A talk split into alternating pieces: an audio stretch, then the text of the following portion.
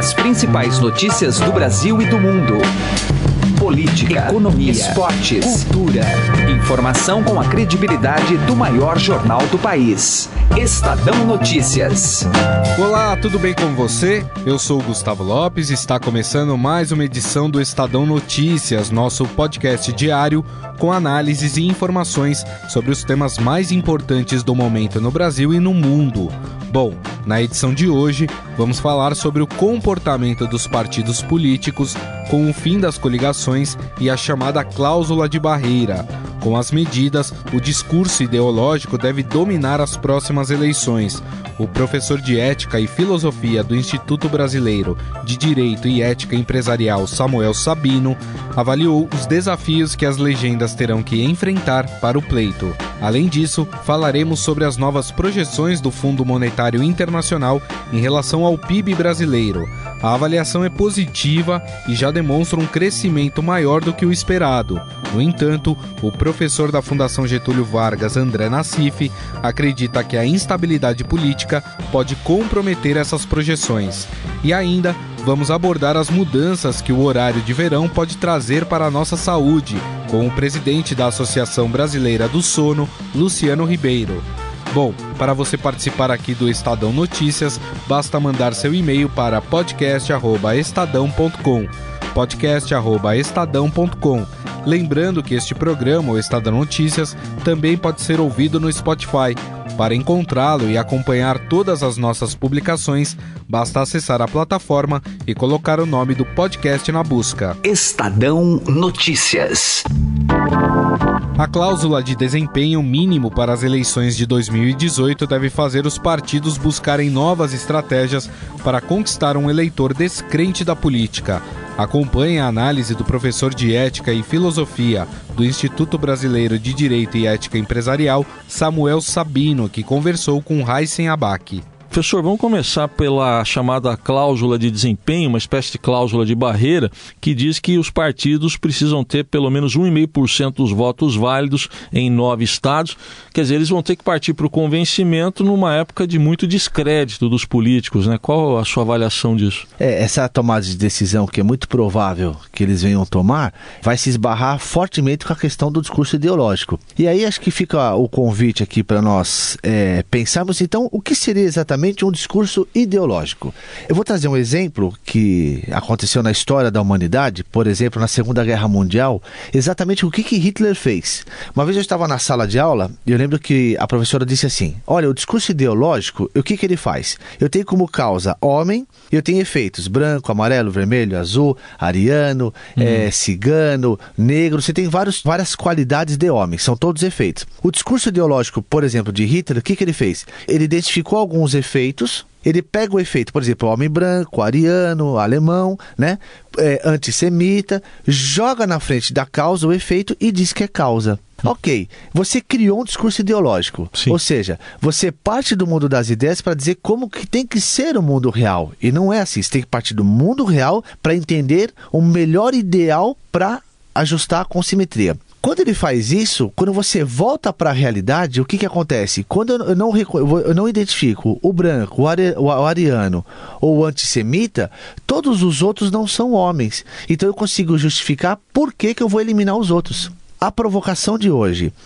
Qual tipo de qualidade está sendo produzida no discurso ideológico dos nossos partidos. Uhum. Até que ponto esses discursos ideológicos trazem simetria com a realidade no sentido de preservar a dignidade e fomentar a felicidade. Lembrando que muitos discursos ideológicos, eles vêm como segundo plano, porque na verdade o primeiro plano é entrar no poder, conquistar e depois fazer de tudo para mantê-lo, mesmo ao custo de ferir a dignidade de grande parte da população. Interessante essa comparação histórica, né? Porque mostra como é que se constrói narrativas, que é o que a gente muito fala hoje, né? Se cria aí, às vezes, o, o problema, entre aspas. Agora, a, a, sua abordagem sobre a, a ideologia me chama atenção porque em 2020, né, pelo que foi aprovado na reforma política, eh, não será mais possível fazer coligações nas eleições proporcionais, deputado e vereador, por exemplo. E hoje a gente vê muitas coligações que não tem nada a ver mesmo em termos de ideologia. Esse problema, na sua visão, vai ser resolvido? É, se você for pensar que essas coligações têm como fundamento ou fim último conquistar poder ou manter, tornando essa questão protagonista e deixando como coadjuvante ou até mesmo figurante a própria população, a própria sociedade, se, se, é, é, é, se o fim dessa questão vai eliminar esse protagonismo, então que ele acabe. Porque o verdadeiro protagonista é a sociedade, é a população. Por quê? Dois motivos. São detentores de dignidade e reclamantes dela quando ela é ferida. Então, foi como a gente estava conversando agora há pouco. Se isso é uma forma de fechar as janelas de vulnerabilidade do maior ativo que somos nós, população, então que essa janela seja fechada. Agora, é... ah, você está dizendo que tem que ser assim ou não? Não é isso que eu estou dizendo. Estou dizendo, temos que analisar qual é o fim último que esses discursos ideológicos querem oferecer e qual é o propósito dessas articulações políticas. Porque a política é para a população, não para meia dúzia de pessoas, como a ética menos nobre que pensa o menor grupo de pessoas. E pela sua experiência, até pela sua percepção, Sabino, o que, que deve estar em jogo aí para o eleitor, o cidadão que você citou, a sociedade, no ano que vem na eleição? Questões como corrupção, a situação da economia, tanto todo mundo preocupado com o desemprego ou vai entrar algum outro tipo de assunto? Qual vai ser, o, na sua visão, o grande viés aí dessa eleição? É, eu acredito o seguinte, que esse estado de intolerância que estamos atingindo, a, a, a, problemática da corrupção, conflitos de interesse, ou corrupção passiva ou ativa, ela tem que se estender durante muito tempo. Porque é, é, é, é uma das ferramentas que nos adoece, adoece a sociedade. Então, que essa questão ainda per, perdure e se arraste durante os próximos 10, 20, 30 anos, até o ponto que se elimine ou mitigue o máximo possível. Porque aí você vai começar a ter uma sociedade um pouco mais equilibrada. A, a, o justo vai começar a chegar até eles. Uhum. Por quê? Tem muitos recursos que não chega, por exemplo, nos hospitais e tem gente agora passando mal, morrendo, simplesmente porque não tem um mínimo de recursos porque o dinheiro foi desviado. Então, corrupção, suborno, ativo, passivo é o tema atual. Nós temos que superar essa esfera involuída, pelo menos da nossa nação brasileira. Nós ouvimos Samuel Sabino, professor de Ética e Filosofia do Instituto Brasileiro de Direito e Ética Empresarial. Obrigado pela presença, até uma próxima oportunidade. Obrigado, um abraço. Estadão Notícias. Economia.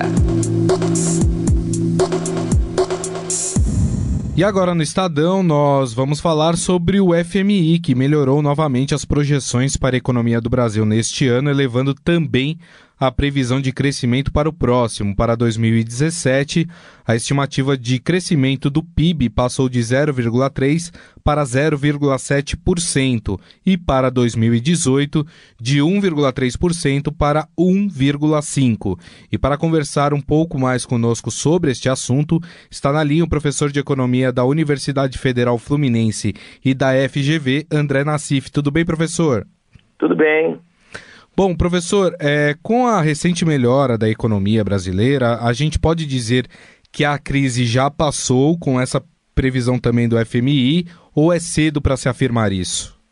É, nenhum analista está dizendo ainda que, que, a crise já passou, né? porque os sinais é, de recuperação ainda são muito ambíguos, né? porque ora você tem é, um indicador que sinaliza melhora, outro né, que parece que sinaliza algum estacionamento e coisa parecida. Por exemplo, sai um indicador de varejo, né? É das vendas do varejo em agosto, comparado pelo IBGE, né? Comparado a julho, é, e houve uma queda. Mas quando você olha esse mesmo indicador de agosto contra agosto do ano passado, né? Tem uma melhora. Então é, é preciso aguardar um pouco mais, né? Para saber se realmente a recuperação vai é, se estender para o restante do ano. De todo modo, é, essa, essa recuperação que está ocorrendo na economia brasileira é mais ou menos, né? É, ou seja, está mais ou menos dentro da expectativa. Por quê? Porque é, houve uma queda né, é, drástica da inflação, né, as expectativas de inflação para o ano que vem né, vão ficar abaixo da meta, né? É, é, e apesar de não estar tá havendo recuperação dos investimentos, em função da enorme capacidade ociosa da economia, a queda da inflação aumentou o poder de compra né, é, dos salários, em especial das classes mais pobres, e é isso, de fato, que está promovendo a recuperação. Agora, o FMI destacou que a forte, o forte desempenho das exportações, também a agricultura, é que contribuíram para que se refizesse essa avaliação, esses números para os anos. É, esses são os dois principais é, indicativos neste momento, professor, ou, ou daria para apontar outras áreas que poderiam fazer com que o PIB crescesse? Não, por enquanto, né, é, os dois principais drives é, mais prováveis da recuperação em curso vão ser pelo lado da demanda, né? É, o consumo e também as exportações líquidas, por, pelas razões que eu apontei. No caso do consumo, basicamente por causa da queda da inflação. É, claro, tem medidas pontuais do governo, que foi aquela permissão né, para saque é, do FGTS, enfim, isso também ajuda. Mas basicamente é a queda da inflação que aumenta o poder de compra de salários. E o, o segundo seriam as exportações líquidas, que exportações menos importações, porque a economia mundial não está em nenhuma maravilha de boom, né, como foi na segunda metade da década de 2000, mas há uma expectativa de crescimento mundial em torno de 3,6%, segundo o mesmo relatório do FMI. Né, e esse, essa recuperação da economia mundial, o principal drive é, é, é, é o crescimento né, é, pomposo né, da, da Ásia, em especial China e Índia. Então, eu acho que por enquanto é isso. Agora, se a recuperação de fato né, se sustentar para o final do ano e, e, realmente essa expectativa se realizar esse ano e, e, ano que vem, a gente pode esperar né, a recuperação do investimento mais à frente. Mas, por enquanto, né, eu acho que o investimento vai ficar em compasso de espera por duas razões. Primeiro, por conta da enorme capacidade ociosa, né, em especial da indústria. E segundo, porque há uma instabilidade política né, que os empresários ainda vão esperar um pouco mais para pagar para ver. Né, até que ponto essa instabilidade política vai é, traduzir é, no sentido de que eles realmente possam apostar né, em tomar decisões mais de longo prazo. Perfeito. Bom, nós conversamos aqui no Estadão com o professor de economia da Universidade Federal Fluminense e também da FGV, André Nassif, que nos falou um pouco mais sobre esse relatório do FMI que apontou melhora nas projeções de crescimento do PIB no Brasil. Professor, mais uma vez, muito obrigado pela sua atenção. Ah, de nada, tá? fico sempre à disposição. Estadão Notícias. Saúde. E o nosso contato agora é com o presidente da Associação Brasileira do Sono, também neurologista, o Dr. Luciano Ribeiro, para falar um pouco sobre as mudanças no organismo com a chegada do horário de verão. Tudo bem, doutor Luciano? Como vai? Tudo bem, é um prazer falar com, com o Estadão, né, passar essas informações tão importantes aí que vão aconteceu, né? É verdade. Doutor, muita gente diz que, que sofre com os efeitos do horário de verão. Tem gente que fala que demora de uma, duas semanas para se adaptar. Mas, de fato, quais são as mudanças no corpo? Aonde ataca o organismo a mudança do horário? Então, o, o horário de verão, ele, a gente vai avançar uma hora no nosso ritmo né, biológico é, ritmo que a gente chama de circadiano, que é ao redor de 24 horas. Então, o ritmo circadiano, é, na verdade, é o nosso ritmo de sono e vigília. Então, quando a gente entra no hora de verão, a gente está né, adiantando, a gente está é, é, colocando aí uma hora né, mais cedo. Então, é, a gente mexe com esse nosso ritmo biológico, é um ritmo que a gente apresenta e, e tem variações individuais, cada pessoa tem o seu próprio ritmo de certa forma. A maioria das pessoas dormem por volta das 11 horas e vão acordar por volta das 7 horas. Então, é, entrando no horário de verão, a gente vai ter que dormir mais cedo. Né? A gente vai dormir mais cedo e acordar mais cedo. É, a gente diz assim, 90% praticamente da população é, tem uma certa flexibilidade de horário. Você pode adaptar uma uhum. hora, mais ou menos, mas demora, demora realmente aí uma semana mais ou menos para que o, o, nosso reloginho é, acerte, o nosso relógio biológico, né? Na verdade, quando a gente acerta o relógio de, de pulso, é, é, imediato. O relógio biológico não é tão rápido assim. Uhum. A gente demora um pouco mais de tempo, né, para ele começar a se adaptar. Agora, tem uma parcela da, da população que realmente são nem tanto os matutinos extremos, né, mas são os, os, principalmente os vespertinos, que são aquelas pessoas que dormem tarde, acordam tarde, né? Esses talvez vão é, sofrer mais. Agora, eh, na pergunta, essa pergunta, por exemplo, qual a repercussão? A repercussão é, é, pode ser grande, porque qualquer quebra né, do nosso ritmo biológico, para algumas pessoas que você não, que não consegue se adaptar, você está alterando um, um, um, ritmo, né? Certo. Né? Por isso que as repercussões em relação a alterações de ritmo, é, em algumas pessoas, são muito importantes, porque você está alterando função digestiva, função cardiovascular, todo o nosso sistema imunológico. Agora, doutor, para essas pessoas que são mais sensíveis à mudança do, do horário, existe algo que elas podem fazer para minimizar os sintomas dessa mudança? É que como uma hora é, não é muito, né? Certo. Não é uma coisa que, que, como eu falei, quer dizer, 90% das pessoas vão se adaptar. Uhum. Tanto é que é no sábado para domingo, eventualmente você tem ainda um dia, né, para não chegar na segunda, de repente, é, ter que mudar. O que eu, a gente sempre recomenda é que essa adaptação vai acontecer, quer dizer, uma semana, pelo menos, a gente vai sofrer um pouco. É, por quê? Porque a gente está tendo que, que dormir mais cedo, tendo que acordar mais cedo. Então, eu sempre digo assim, é, é manter um ritmo um pouco mais adequado é, nessa semana, né? não fazer muitas variações, extravagâncias, em termos de horário, mas principalmente você, quem não está, acostumado a colocar um despertador, um alarme, acho que vale a pena, né? Porque eventualmente a gente quebra esse ritmo e pode perder hora. Claro. Você está dormindo em horários, então você pode ter de manhã, você vai ter que é, despertar mais cedo, pode ter sono. Então é assim, mas nada de, de se preocupar com medicamentos e hoje está na moda aí a melatonina, né?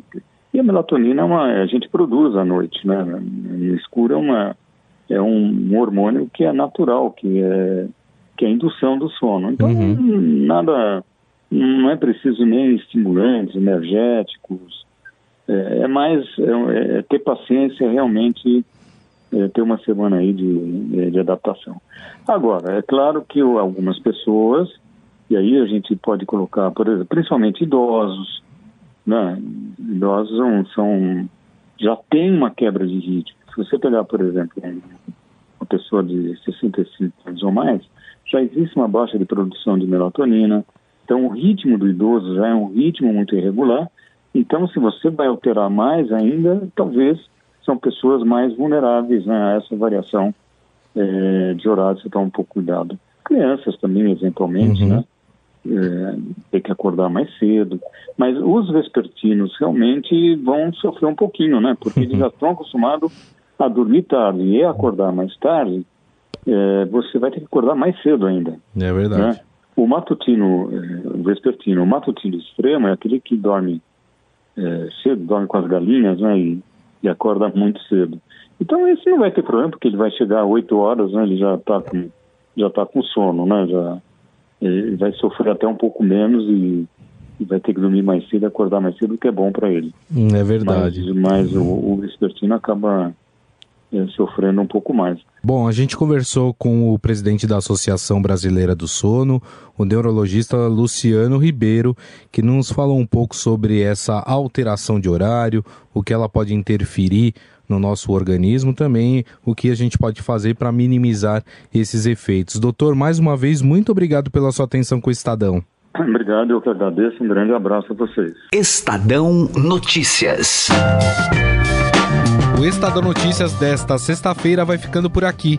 Contou com a apresentação minha, Gustavo Lopes, colaboração de Raíssen Abac e montagem de Afrânio Vanderlei. O diretor de jornalismo do Grupo Estado é João Fábio Caminoto. De segunda a sexta-feira, uma nova edição deste podcast é publicada. Saiba mais no blog Estadão Podcasts. Agora também estamos disponíveis no Spotify. E mande seu comentário e sugestão para o e-mail podcast@estadão.com. podcast@estadão.com Um abraço, um bom final de semana e até segunda-feira. Estadão Notícias.